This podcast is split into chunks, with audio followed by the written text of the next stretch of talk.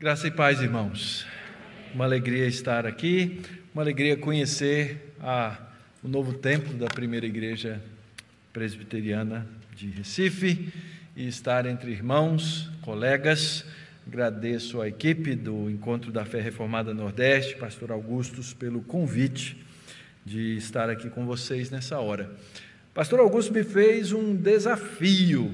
Ele disse: Eu vou falar sobre a historicidade é, do Novo Testamento e ele queria que eu falasse sobre, o e eu aceitei, sobre a historicidade e a importância de compreendermos a historicidade do livro de Gênesis. E eu vou explicar por que isso é tão importante, porque isso é tão necessário, aliás, porque isso é fundamental para mantermos as raízes bíblicas e reformadas da nossa fé.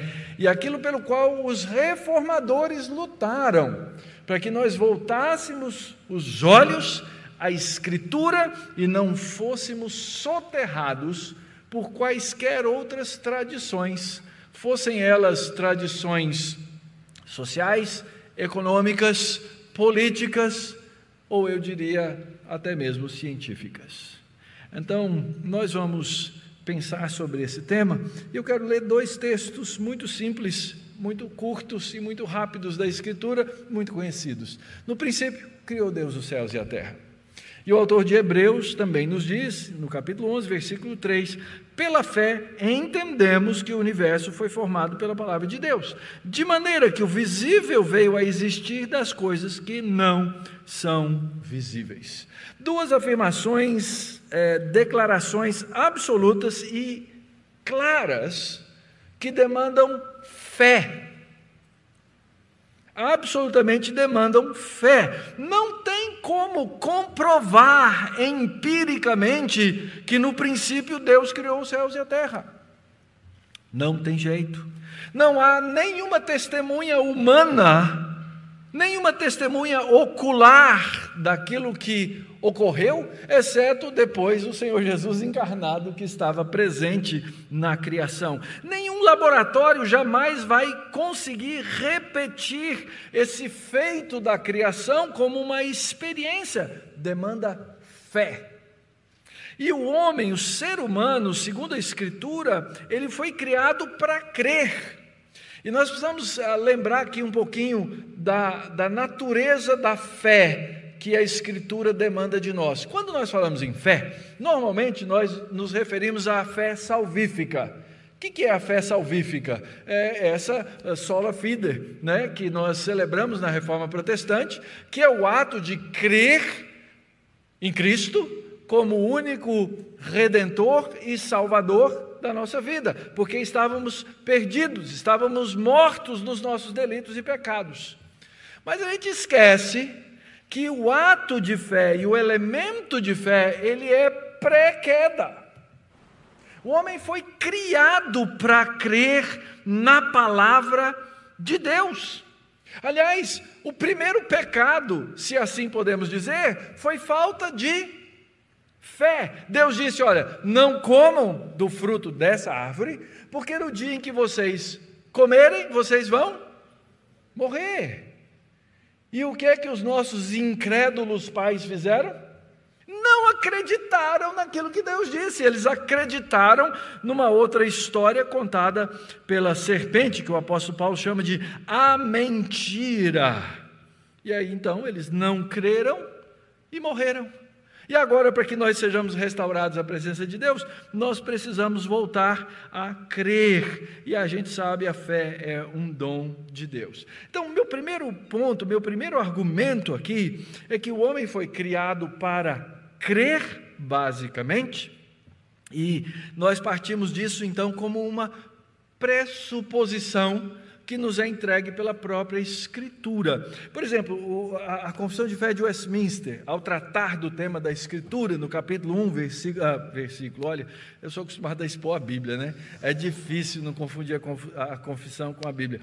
No parágrafo 5, ele vem falando aqui do testemunho da igreja é, para crermos na Bíblia como escritura sagrada. Então diz assim: pelo testemunho da igreja, nós podemos ser movidos, incitados a um alto e reverente apreço da Escritura Sagrada, a suprema excelência do seu conteúdo, a eficácia da sua doutrina, a majestade do seu estilo, a harmonia de todas as suas partes, o escopo do seu todo, que é dar a Deus toda a glória, a plena revelação que faz do único meio de salvar-se o homem, as suas muitas outras excelências incomparáveis, completa perfeição, são argumentos pelos quais abundantemente se evidencia ser ela a palavra de Deus. Então eu posso trazer tudo isso como evidência, mas se eu trouxer todas essas evidências a alguém que é incrédulo, ele não vai receber e não vai aceitar a Escritura como palavra de Deus. Por isso, essa última partezinha que está escrita aí. Contudo, a nossa plena persuasão e certeza da sua infalível verdade e divina autoridade provém da operação interna do Espírito Santo, que pela palavra e com a palavra testifica em nossos corações. Resumo da ópera: alguém só pode crer se o Espírito Santo fizer essa pessoa crer. Qual o problema dos que creem? Ao longo da história aconteceu isso no Antigo Testamento, aconteceu isso na igreja. Nós vamos crendo, mas à medida em que vamos crendo, vamos entulhando o significado naquilo que devemos crer. Então lembra daquela famosa reforma Rei Josias, não é isso? Que de repente o sacerdote, que era o cara responsável por ler a Escritura, explicar a Escritura, ensinar a Escritura ao povo de Deus. Um dia eles foram lá, eu imagino que o templo devia estar parecendo um daqueles quartinhos de igreja, sabe aquele quartinho que tem lá embaixo? Que é cheio de coisas que ninguém sabe o que tem lá, ninguém tem ideia, ninguém sabe o que pôs, até que um dia um cabra macho resolve lá, geralmente uma irmã da SAF, né? É, e vai lá e diz assim: Eu vou arrumar esse negócio.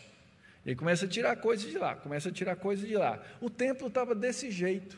Os sacerdotes levitas foram lá e de repente, sabe o que eles acharam? O livro da lei de Deus. Eles só tinham perdido a Bíblia. Só isso. Depois de 1500 anos de história da igreja, a reforma protestante fez a mesma coisa. Tinha um imenso quarto de entulho de tradições, de ideias erradas, muito bem explicadas pelo pastor Franklin, que precisaram ser desentulhadas de lixo histórico que foi sendo colocado em cima da vida da igreja e as pessoas acreditando que ali era a fonte da verdade ou da revelação. Isso acontece com o livro de Gênesis, muito mais frequentemente do que nós imaginamos. E a minha função, a minha tarefa aqui nessa noite é tentar convencer vocês, através de alguns exemplos, que nós precisamos fazer uma, uma leitura limpa da Escritura limpa de muitas das tradições que se acumulam na nossa mente por causa da nossa cultura, por causa da nossa língua, por causa do nosso entorno, por causa do nosso ambiente, por causa da literatura e assim por diante. Muito bem. Por que, que isso acontece com o livro de Gênesis? Eu podia falar disso em vários pontos da Escritura, mas meu foco aqui hoje é o livro de Gênesis. Por que isso acontece com o livro de Gênesis? O livro de Gênesis, em todos os seus aspectos, durante vários séculos, tem sido atacado. Porque a fé cristã, a fé bíblica, e eu diria então a fé reformada, ela tem a sua base, ela tem o seu fundamento nessa escritura. E nós temos inimigos, e os inimigos da fé, eles querem atacar a base daquilo que nós cremos. E se formos chamar o livro de Gênesis ah, pelo seu nome, ele é a gênese, ele é o começo, ele é a base de todo o restante da revelação da Escritura. Sem o livro de Gênesis, tudo mais que está escrito perde o sentido. Eu tenho que entender o livro de Gênesis. Porque se você não tiver o livro de Gênesis, você vai ter o fim da história sem ter o começo da história. Você vai ter a história do novo céu e da nova terra sem saber o que ele vai ser, porque você não viu o que foi o primeiro céu e a primeira terra. Você teria a história da redenção sem entender o que causou a necessidade da redenção. Você teria a promessa da vida sem a possibilidade de entender a morte. O livro de Gênesis ele nos conta o começo para que eu possa entender o fim. Logo, se alguém quer atacar a história da redenção, se alguém quer atacar a fé bíblica, se alguém quer atacar os fundamentos daquilo que cremos, o ponto, o foco é exatamente atacar o princípio. Começa perguntando assim: será que isso é verdade mesmo? No princípio criou Deus os céus e a terra. Eu já não tenho mais conhecimento suficiente para entender que não foi desse jeito.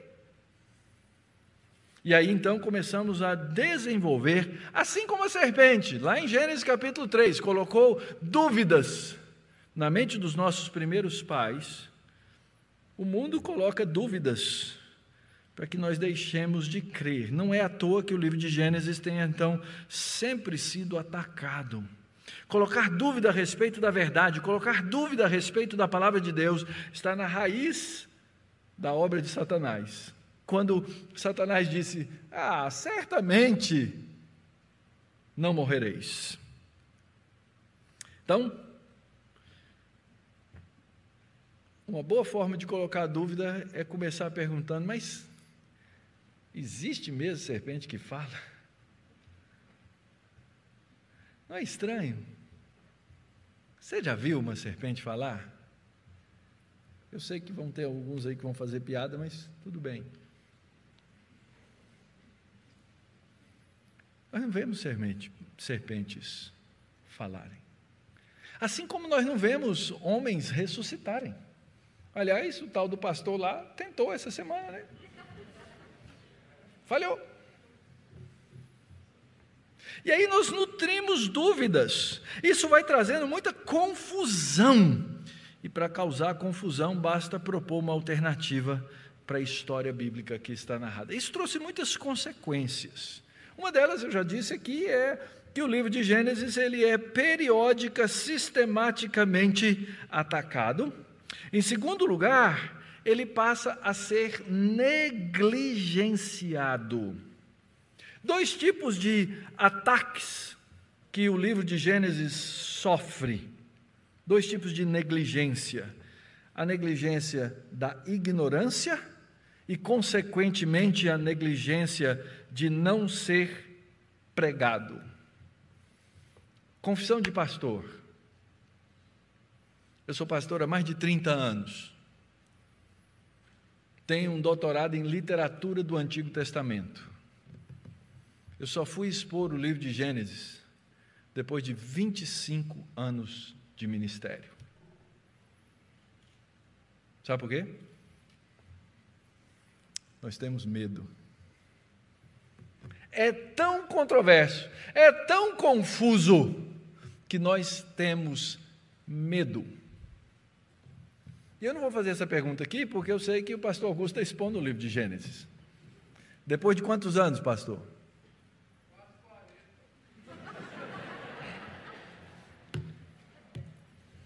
Esse é o fato, irmãos. Nós pecamos, e aqui estou falando aos pastores, aos irmãos aqui.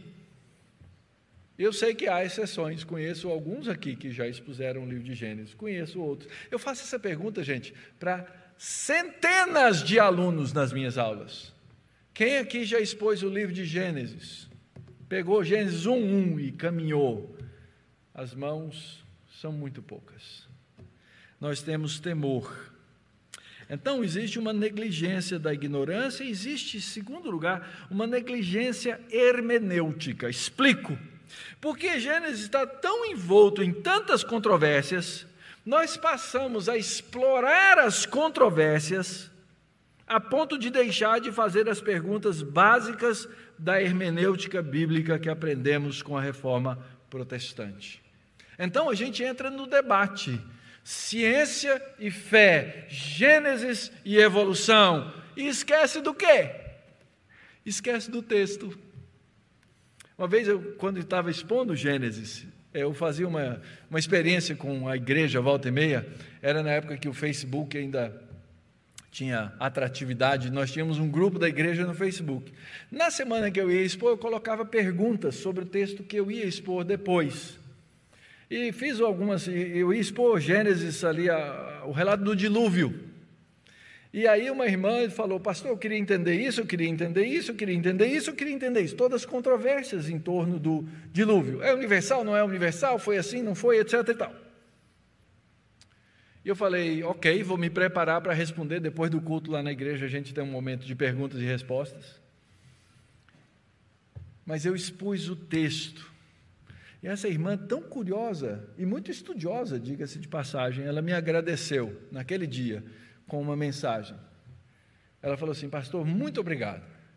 Primeira vez que eu consegui ler esse texto, pelo valor do texto, sem estar preocupado com as outras perguntas que o texto não se propõe a responder.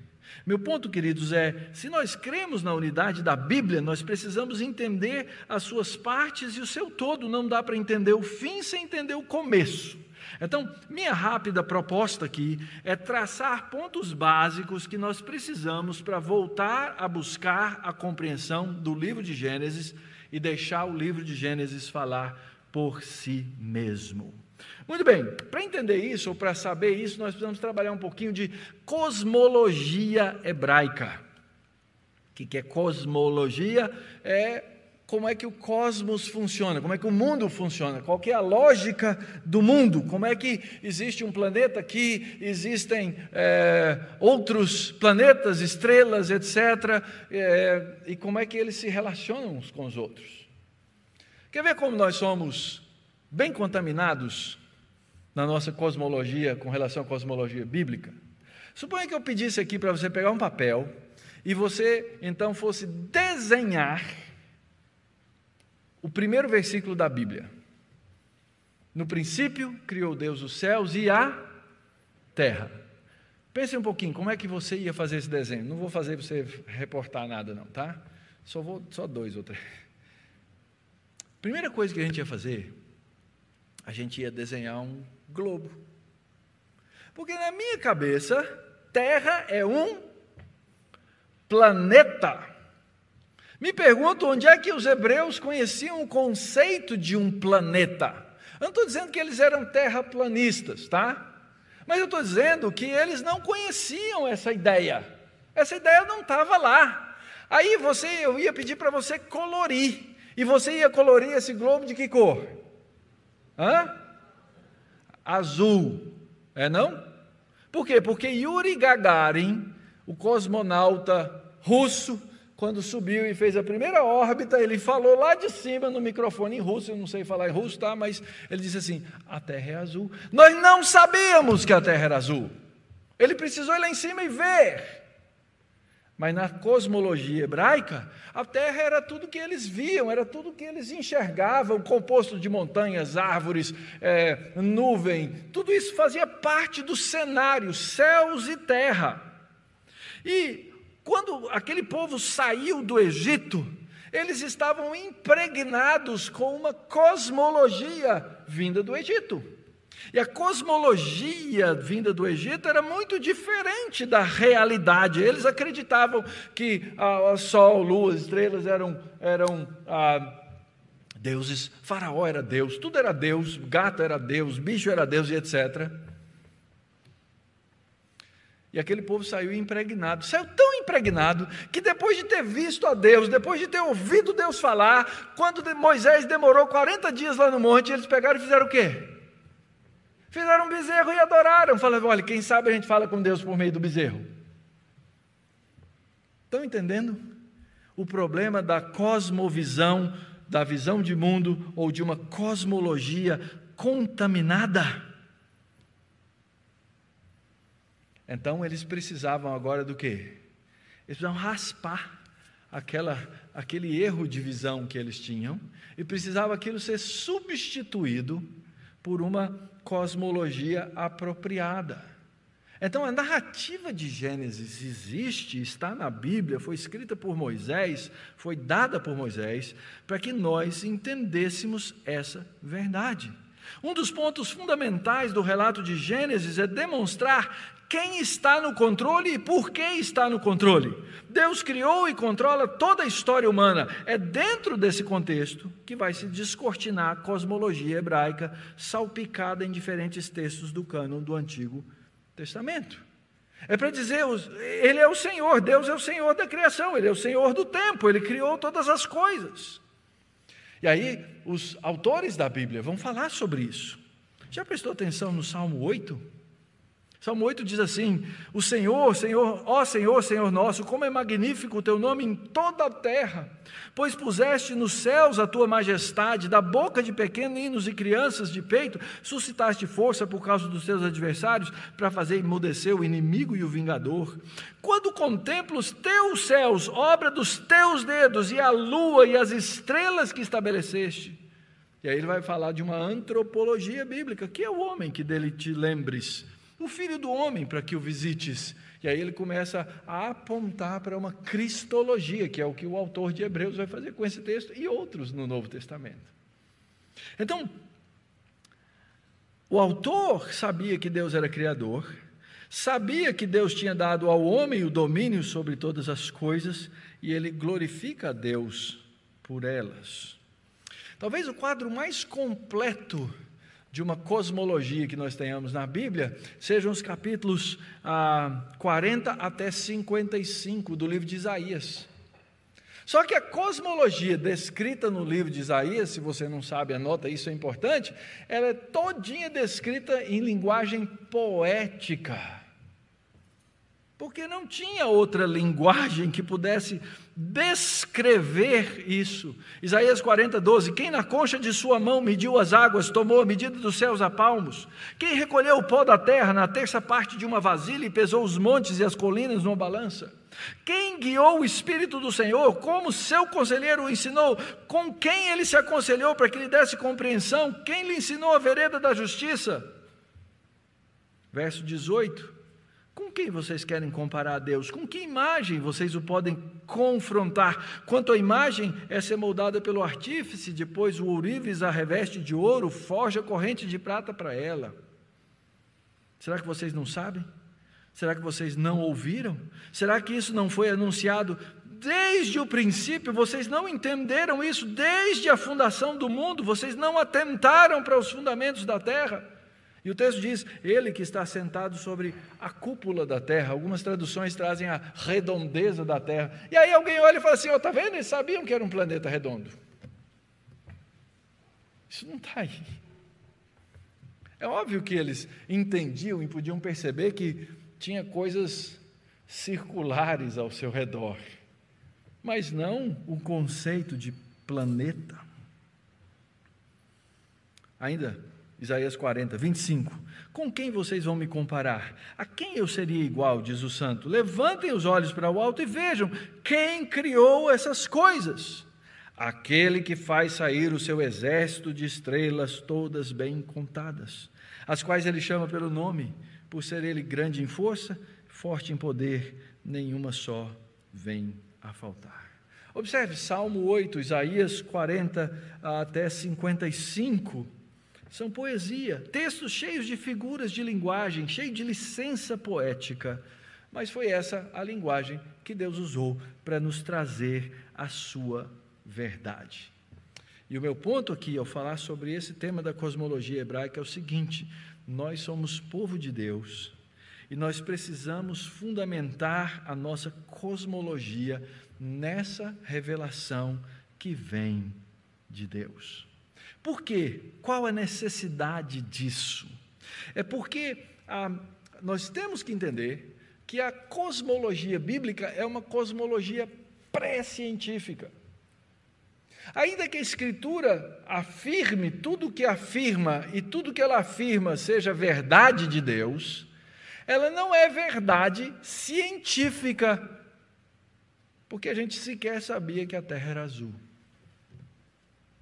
Mas então a Bíblia não fala de ciência nos termos que nós falamos hoje?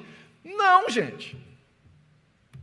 Ela fala verdade, mas ela não fala ciência. São duas coisas que é, é, é, é, é abortivo falar de ciência na Bíblia. É fora de tempo. Ainda que na Escritura eu tenha toda a verdade necessária para viver diante de Deus. Então, a Escritura, que é uma revelação adaptável à cultura e à própria linguagem que um povo tem, é por isso que a Bíblia é escrita no hebraico, no aramaico e no grego. Deus não ia falar inglês, Deus não ia falar em português, porque ninguém, essas línguas não existiam. Ela foi falada, a verdade foi trazida dentro da cosmovisão do seu próprio tempo. Então, nós não devemos tratar o livro de Gênesis como texto científico e revelador de ciência, ainda que ele seja absolutamente verdadeiro. Precisamos lembrar da natureza da revelação de Deus ao seu povo. Como eu disse aqui, Gerardo Voss, o famoso teólogo bíblico, fala que a natureza da revelação precisa ser entendida por nós ela é histórica, ela é orgânica, ela é progressiva, ela é adaptável. E então eu preciso entender essas questões para que eu possa entender bem o que o texto está me dizendo. E então, tanto para o texto de Gênesis quanto para qualquer outro texto da Bíblia, nós devemos nos manter dentro dos padrões hermenêuticos de interpretação que nós aprendemos com a própria reforma protestante e que temos historicamente usado. E isso implica em não usar o texto fora do contexto, não é isso? Texto é interpretado pelo contexto ou dentro do contexto. A Bíblia interpreta a própria Bíblia. Eu não devo impor percepção externa ao texto, eu não devo interpretá-lo como qualquer teoria secundária mas eu devo interpretá-lo conforme a sua natureza essencial. Isso é que gera muita confusão. Existem confusões em muitos dos nossos pressupostos. Então, quando a gente vai interpretar um texto da Bíblia, se você já fez um curso básico de hermenêutica na escola dominical, ou se você foi para o seminário, a gente sabe que ah, a gente, para interpretar um texto, a gente pergunta quem escreveu, quando escreveu, para quem escreveu, qual a situação e assim por diante. E, obviamente, o significado, ele depende da intenção autorial, e nós vamos procurar compreender qual é essa intenção. Isso é o que a gente chama é, de método histórico, é, gramático histórico de interpretação. Ora, a, a, o livro de Gênesis, é, de Gênesis é escritura judaica. E esse livro, que é a escritura judaica, que foi é, composto na língua hebraica e chegou até nós na língua hebraica, ele foi recebido pelo cristianismo como palavra de Deus, e nós cremos isso. O texto do Antigo Testamento é palavra de Deus. Só que esse texto, escrito aos judeus originalmente, ele começou a aprender, ou precisou começar a aprender a falar outras línguas. Naquela cultura havia uma, uma teologia que estava muito ligada ao contexto cultural. Eu tenho que entender aquele contexto cultural. Quando os gregos tomam o mundo conhecido da época, o que, que acontece? Aquela escritura começa a ser traduzida para uma outra língua. É por isso que a gente tem a história é, da Septuaginta, a tradução dos 70. O povo já não falava, a maioria não falava mais o hebraico. Sentiu-se a necessidade de uma tradução. Só que nessas novas culturas e nessas novas línguas, existem também histórias da origem do cosmos e do funcionamento do cosmos. Que, que acontece? Os conceitos originais da língua hebraica e do texto hebraico começam a se sobrepor a outras culturas e a outras línguas. Essa história continua. A gente ah, imagina, né? E tem evidências bastante, depois ah, pastor Augusto confirma isso ou não, é, que Jesus falava basicamente o aramaico nos seus discursos.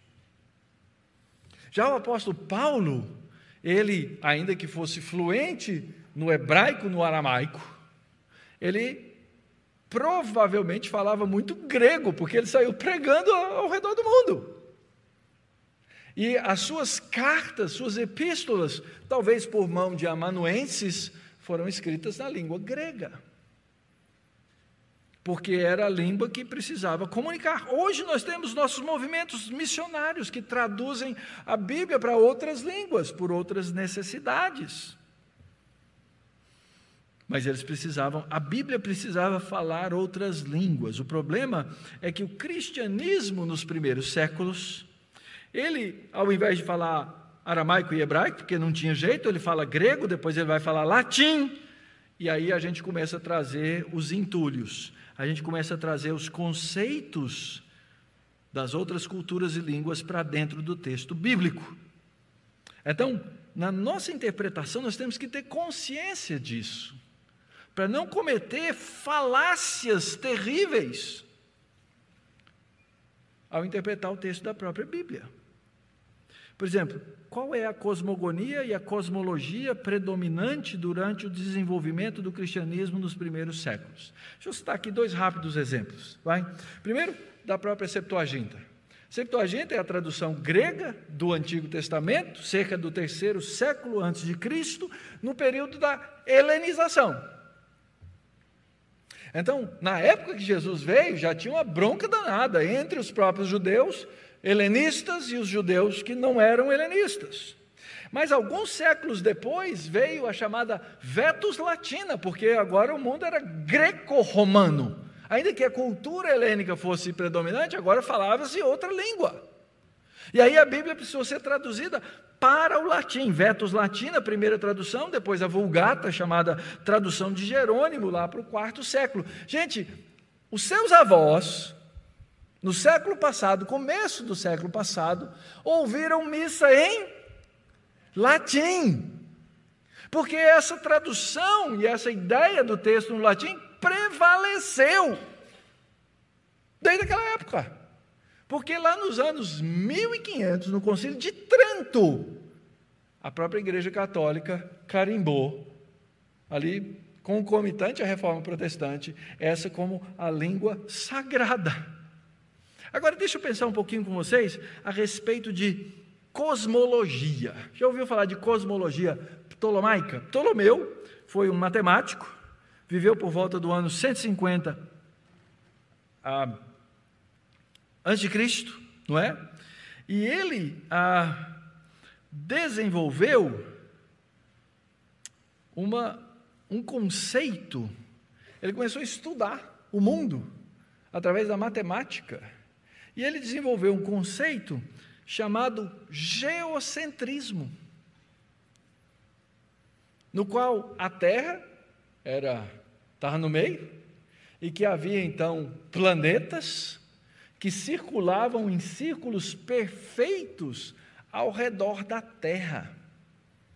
Gente, essa teoria científica, ela trouxe uma confusão de horizontes por quê? Porque dos primeiros séculos do cristianismo, que agora precisava falar grego e latim, até a Idade Média, todo mundo acreditava que a Terra estava no centro e os planetas estavam rodando ao redor dela.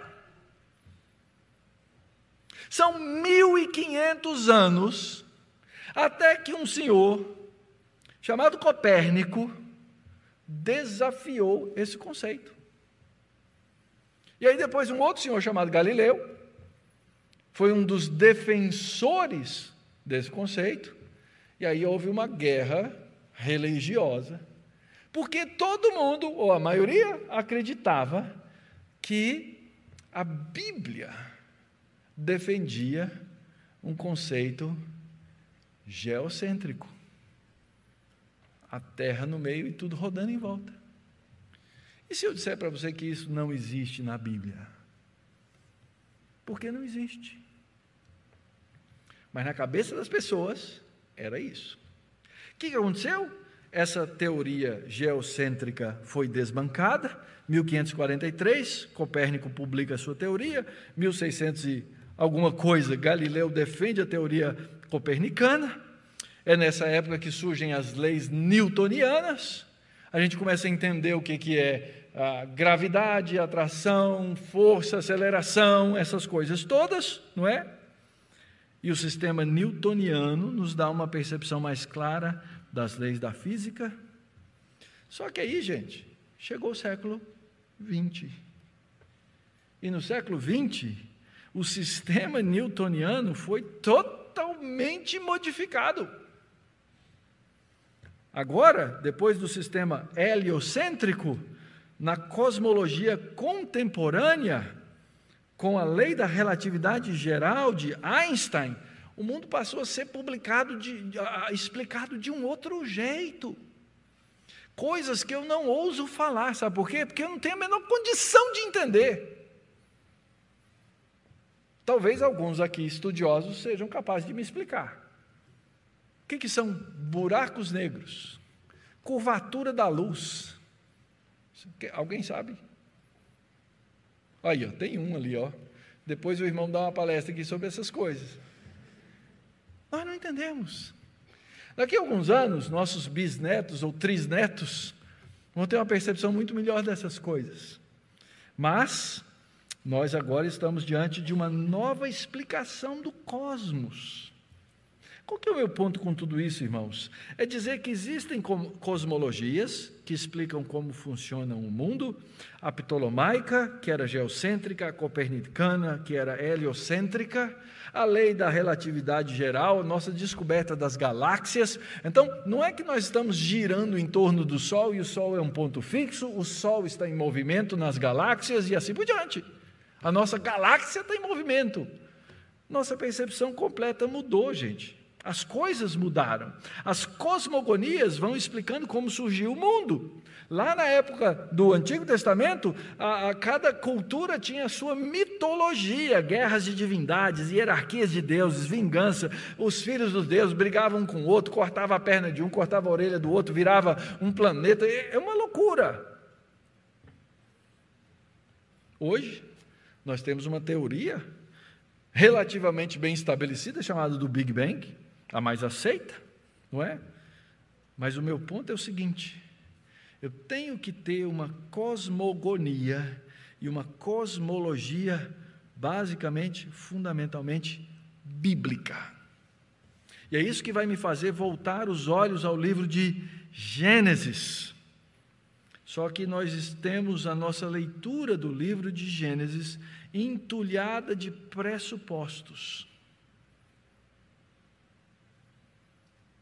Eu tenho a minha antropologia, ou a minha teoria, ou a minha visão bíblica da origem do homem, totalmente diferente daquilo que é proposto pela ciência desde os anos 1860, com a teoria da evolução das espécies de Darwin. A minha pergunta para vocês, irmãos, Seja qual for a teoria científica, seja ela a cosmologia ou seja ela a cosmogonia, cada vez que isso mudar, eu vou ser obrigado a reinterpretar o livro de Gênesis? Ou a interpretação do livro de Gênesis ela é suficiente para todos os povos em todas as épocas, porque ela é a absoluta verdade de Deus?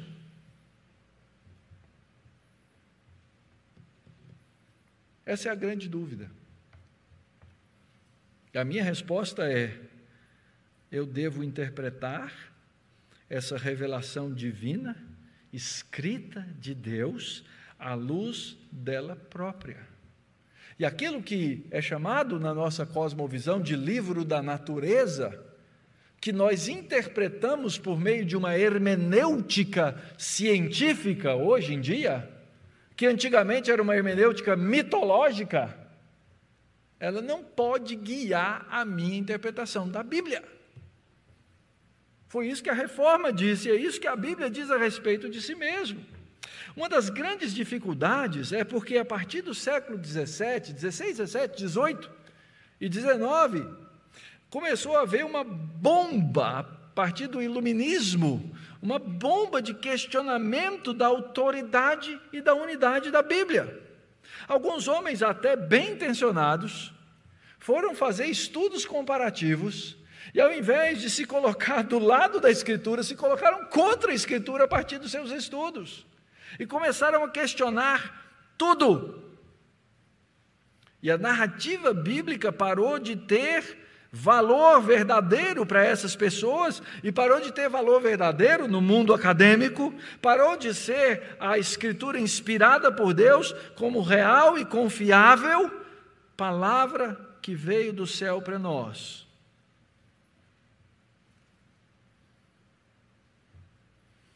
Um outro problema que existe é que ao longo da história da interpretação a gente vai acumulando conceitos. Sabe um conceito que é muito comum? É chamada teoria do caos. Existe nas mitologias, existe na cosmologia moderna, na origem do homem. Se você estudou lá no oitavo, nono ano da escola, o seu livro de ciências falava da origem da vida, do RNA e aquelas coisas todas lá que eu não sei dizer. Era chamado o quê? Uma sopa primitiva, um caos primitivo. Aí começamos a ler na Bíblia, a partir dos anos 1500, começamos a ler o quê? No princípio criou Deus o céu e a terra. A terra, porém, era um caos. O que não está na Bíblia. A gente passou a ler assim. Na nossa cabeça até hoje é assim. Um famoso teólogo, estudioso hebraísta chamado Hermann Gunkel começou a comparar as, os diversos escritos desenterrados de várias culturas antigas. Até século XVIII, gente, a gente não conseguia ler as línguas antigas, até que se encontrou uma tábua ou uma pedra que tinha várias, um texto só em várias línguas, e aí eles decifraram essas línguas. E aí começaram a estudar e começaram a fazer o quê? Desacreditar do texto da Bíblia. E o que está acontecendo hoje? Hoje nós estamos tendo um problema seríssimo naquilo que aqui eu estou chamando de antropogonia, a origem do homem. Como o homem surgiu? E hoje a grande debate, a grande dúvida é: Deus criou ou a evolução criou? E o que eu estou percebendo ao ler sobre esse assunto é que Adão está sumindo. Nas últimas décadas, nós temos testemunhado é, um, um, aumento impressionante de gente que diz assim: não, Adão não pode ser o Adão da Bíblia. Quer uma listinha? Esse pessoal ia. Gente que nós lemos muito, mas praticamente todos eles, eu não estou dizendo, gente, que eles não acreditam num Adão literal, ou que eles não acreditam absolutamente em Adão. Mas eles começam a dar contor, contornos diferentes para essa figura adâmica. Meu livro, que eu estudei na década de 80, Introdução ao Antigo Testamento, merece confiança o Antigo Testamento? Gleason Archer. Tem uma página dizendo: olha, os hominoides, de repente, alguém deles, um deles, virou Adão. Por causa do quê? Por causa da teoria da evolução das espécies. E por aí vai. E esse é um movimento crescente. A minha preocupação não é em dizer esses não são crentes, mas dificilmente nós somos capazes de perceber a dimensão que isso vai ter na nossa teologia para as futuras gerações. O argumento mais sério que a gente pode usar, obviamente, para dizer eu preciso de um Adão literal é o argumento teológico. É olhar para o Novo Testamento e ver como o Novo Testamento, com clareza, compara Cristo e Adão. E aí, se Paulo está certo, lá em Romanos capítulo 5, lá em 1 Coríntios capítulo 15, se eu tenho esse segundo ou último Adão, substituindo o primeiro Adão, e o primeiro Adão não foi um personagem real, não foi um homem que realmente existiu, não era um representante federal da raça. Que garantia eu tenho que esse outro vai funcionar? A teologia vai embora. Todinha, todinha. Se eu não tenho condições de, de crer no absurdo científico da criação bíblica, qual vai ser a condição que eu vou ter de crer no absurdo científico da encarnação e no absurdo científico da ressurreição? Nenhum. Absolutamente nenhum. Assim, irmãos e irmãs, qual é o meu ponto? Para encerrar. Em primeiro lugar, pastor, professor, deixe a Bíblia interpretar a Bíblia. Esse é o legado da, da reforma para nós. Só a Escritura e toda a Escritura. Se envolve fé, não é isso que você fez na sua profissão de fé? A Bíblia é o quê? É única. Ela determina o que eu creio e a maneira como eu ajo. Então, deixa a Bíblia interpretar a Escritura, a própria Bíblia. Segundo, não adapte a Bíblia a qualquer teoria, seja ela pré-científica ou científica. Faça a interpretação da Escritura dentro do seu contexto, dentro da cosmovisão do seu tempo. Por quê? Porque teorias são teorias e elas vão mudar. A Escritura fica. A Escritura fica. Então, pastores, professores, ensinem o texto de Gênesis.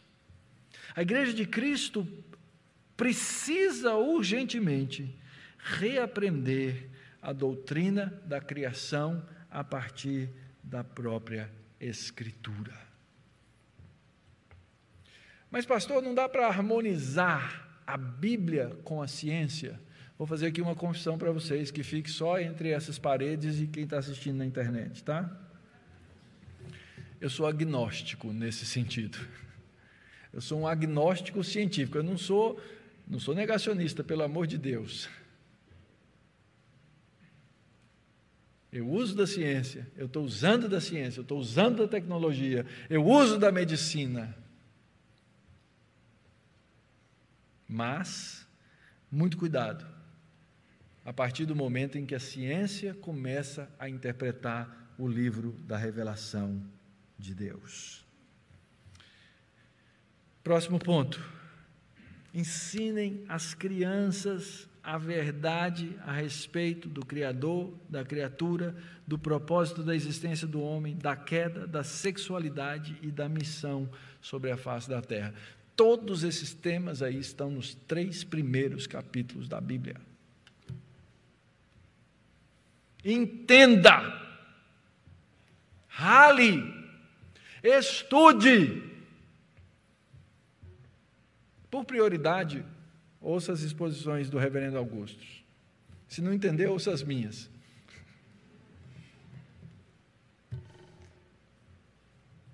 Tem muita gente boa explicando a Bíblia. Graças a Deus. Graças a Deus há um despertamento de busca da interpretação das nossas origens. Desenvolva uma teologia bíblica completa de Gênesis a Apocalipse. Mostre a unidade temática das Escrituras e a grande mensagem de Deus na Sua palavra. Sobretudo, gente, mostre a Cristo na criação e na redenção.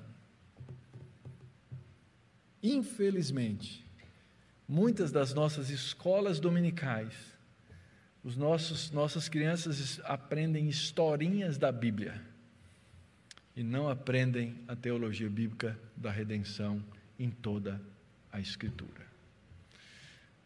Mas, pastor, o senhor vai deixar a gente nesse ponto? Como é que a gente vai resolver esse problema da ciência e de Gênesis? O pessoal do próximo encontro, quanto é que está? 160, não é? 160 o pacote. Então, vamos debater, vamos conversar. Vamos nos debruçar sobre essas coisas. Vamos chamar nossos irmãos cientistas para conversar sobre isso.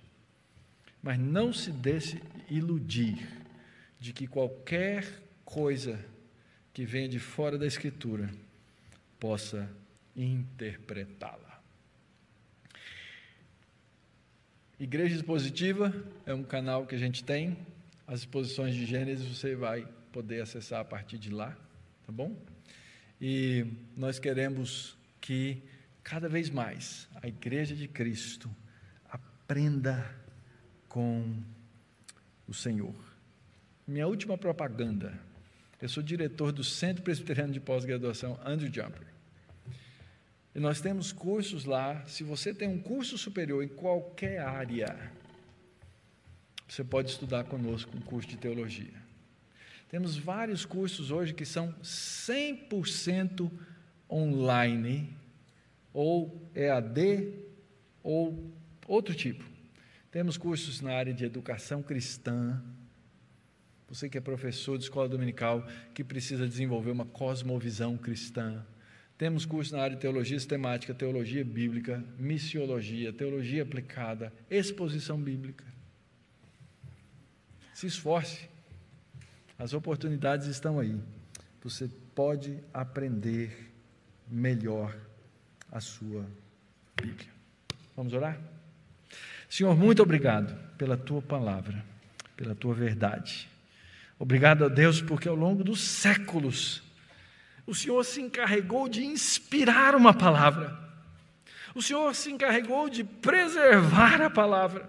O Senhor se encarregou de fazer com que os teus servos traduzissem, para que nós tivéssemos uma palavra que nos fosse acessível, clara e verdadeira. Nós te agradecemos por isso. Te agradecemos, ó Deus, pela reforma protestante, que tirou tanto entulho de cima da palavra, para que nós pudéssemos voltar a vê-la na sua cristalinidade.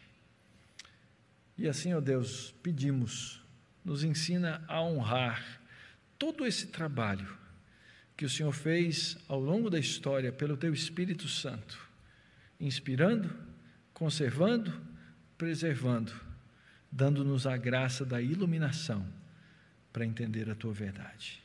No nome de Jesus nós oramos. Amém.